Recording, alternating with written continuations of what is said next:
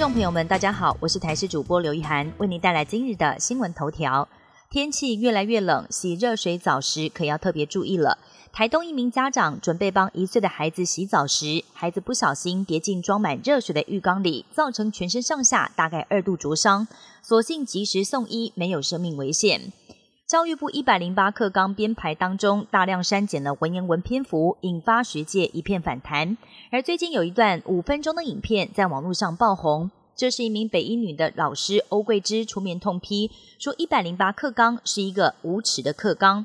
欧桂芝强调，文言文不但能够提升语文能力，还包括了高度的生命哲学。竟然有对语言教育完全无知的人说文言文是党国遗毒，让他非常不能接受。台铁的铁路便当广受好评，而近年来也推陈出新，这一次更在进化，跟日本老字号铁道便当淡路屋株式会社联名，从今天开始到十四号要推出海味特色便当，把小鲍鱼、小干贝及章鱼入菜，每天限量七十份，每一份售价三百九十九元，还会附赠限量版的台铁便当经典帆布袋。欧盟与中国的欧中峰会七号在北京登场。中欧领导人会面时都强调反对脱钩，同时减少误解。欧盟理事会主席米歇尔表示，欧盟对台湾海峡还有南海日渐紧张的局势感到担心，但也相信中国可以充分了解到在这个区域之内任何情势升温的严重后果。以色列持续进攻加萨。哈马斯卫生部表示，从开战以来，已经造成超过一万七千人死亡。而另外，加萨南部甘尤尼斯也再度被轰炸，数十人遭到埋在瓦砾堆下。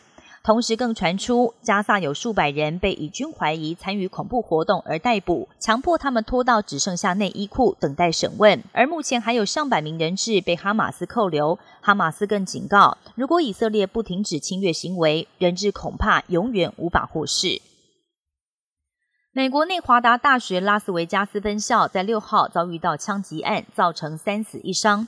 枪手最后被警方开枪击毙，也公布了死者身份。